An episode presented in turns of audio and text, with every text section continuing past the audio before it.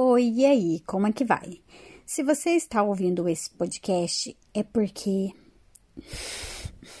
Agora que eu entendi a piada que eu ia fazer. Oi, e aí, como é que vai?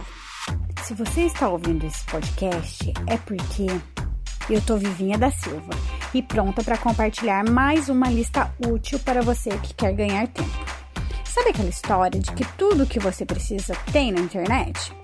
Cada vez mais eu fico convencida disso.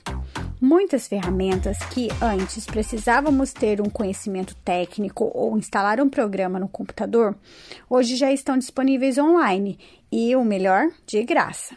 Então, sem enrolação, vou colocar aqui a lista das ferramentas que eu mais utilizo. Se elas fazem sentido para você, faz como eu, deixa salvo na barra de favoritos do seu navegador. Com vocês, lista de ferramentas online e grátis para um home office perfeito. 1. Um, WebCalc. O site como um todo apresenta ferramentas para cálculos, mas eu, em especial, utilizo uma ferramenta dele chamada Color Converter, que converte o código RGB de uma cor para hexadecimal e vice-versa. É muito útil para quando eu preciso detectar né, e saber exatamente qual é o código da cor que eu preciso usar. 2. Get Emoji. Este site apresenta uma lista linda de emojis que eu utilizo quando vou fazer um post pelo computador, ou mesmo em sites ou documentos. Uso todos os dias, é só copiar e colar. FreePic. Esse site conheci por meio da minha amiga designer Natácia. No site você encontra imagens em vetor ou fotografia para criar lindos conteúdos. Existem imagens gratuitas e pagas. 4. Pixabay. Também é um banco de imagens, vetores, ilustrações e vídeos gratuitos, muito útil para quem produz conteúdos na web. 5. PDF compressor. Sabe quando você cria um arquivo em PDF, mas ele é tão gigante que não consegue nem enviar por e-mail? Então, este site resolve o problema. Ele comprime o PDF sem perder a resolução, ao menos que a imagem também faça o trabalho dela. Além de ter essa ferramenta, o site oferece um recurso de converter outros formatos de arquivo em PDF e vice-versa. Por exemplo, uma imagem se tornando PDF. 6. Aqui vai um triozinho. Compress PNG, Compress JPEG e Compress PDF.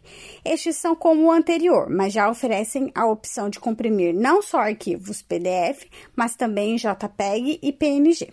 7. Sejda. Este site apresenta também diversos recursos, mas eu geralmente uso quando preciso fazer alguma edição em PDF. É ótimo, muito intuitivo e prático. 8. Clip Converter. Quando preciso baixar algum vídeo do YouTube ou Facebook, eu utilizo este site aqui. Ele é meio chatinho, mas funciona.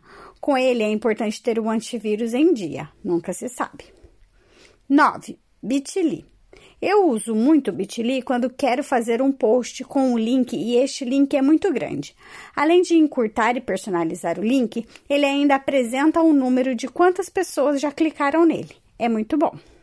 10. Linktree. Essa é literalmente uma árvore de links. Como no Instagram o link não é clicável nos posts e o recurso de colocar link nos stories é disponível apenas para quem tem mais de 10 mil seguidores, é uma boa opção reunir todos os links que deseja divulgar no Linktree e colocar o seu link gerado lá na bio. Ajuda muito a vida.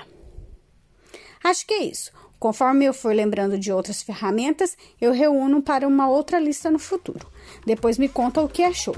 Outro dia eu volto com outra lista no Pocket Podcast. Sugestões são sempre bem-vindas e usadas de vez em quando, só quando me dá vontade mesmo. Até mais!